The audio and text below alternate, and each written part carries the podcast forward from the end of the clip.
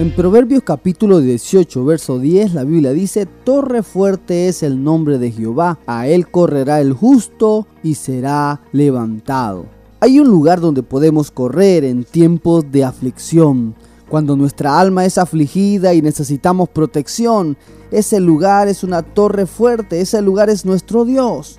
Una de las versiones de la Biblia, la NBI, en Proverbios 18:10 dice que torre inexpugnable es el nombre del Señor y la palabra inexpugnable significa lugar que resulta imposible de conquistar, de alcanzar, vencer o persuadir. A nuestro Señor Jesucristo ni el mismo infierno pudo retenerlo, le fue imposible conquistarlo, ni el lugar más oscuro de la tierra pudo tener victoria sobre él.